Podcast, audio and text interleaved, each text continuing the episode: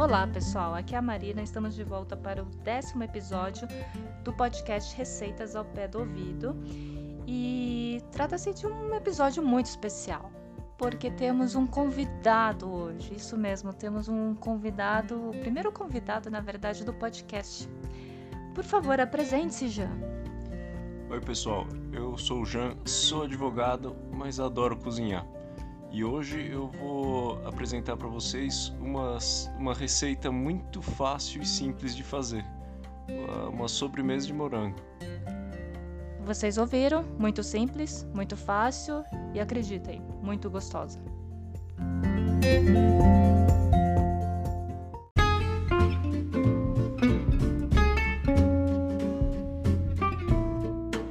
Então vamos aos ingredientes da sobremesa de morango. O que vamos precisar para hoje, Jean?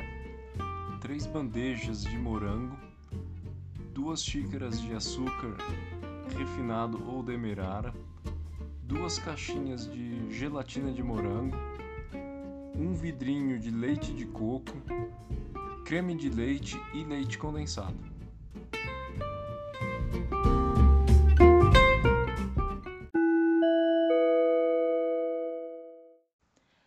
Já nesses ingredientes que você acabou de falar, tem alguma marca, tem alguma observação que você queira fazer?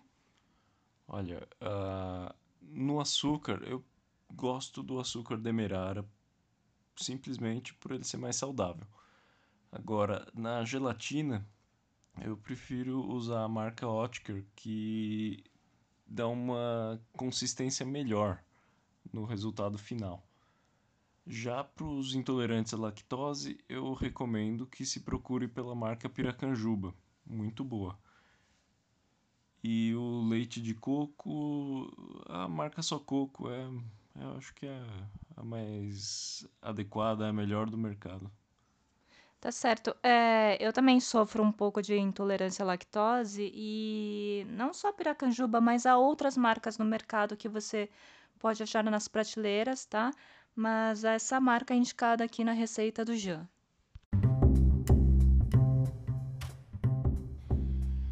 Eu estava conversando com o Jean e eu vi também essa sobremesa de morango ser preparada. Ela é muito fácil, tá? É, o Jean vai explicar como é que se prepara com esses pouquíssimos ingredientes essa sobremesa maravilhosa.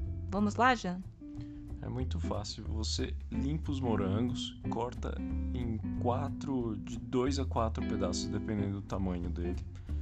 Coloca numa panela junto com as duas xícaras de açúcar e em fogo baixo você deixa ele mais cerca de 15 minutos até, até a calda se formar e ficar bem bonita e depois você deixa ele esfriar.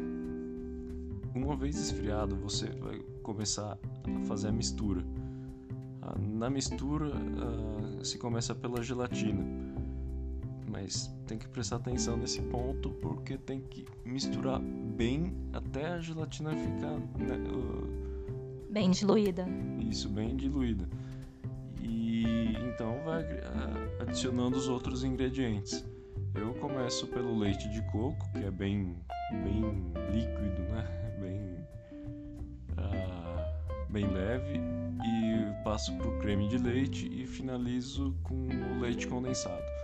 Não pode deixar esquecer de deixar o, os pedaços de morango numa mistura bem homogênea desses ingredientes. Uma vez terminado, você leva de duas a três horas na geladeira. E depois disso, é só saborear, muito gostoso.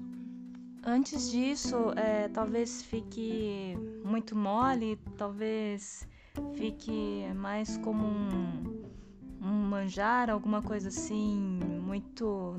sem muita consistência, seria isso? Olha, consistência tá ligada ao tempo de geladeira. Eu preferencialmente gosto de uma consistência mais mole porque fica parecendo danoninho ou um iogurte com pedaços de morango. É muito gostoso. Olha só, gente, já pensou uma sobremesa com gosto de danoninho? Que maravilha!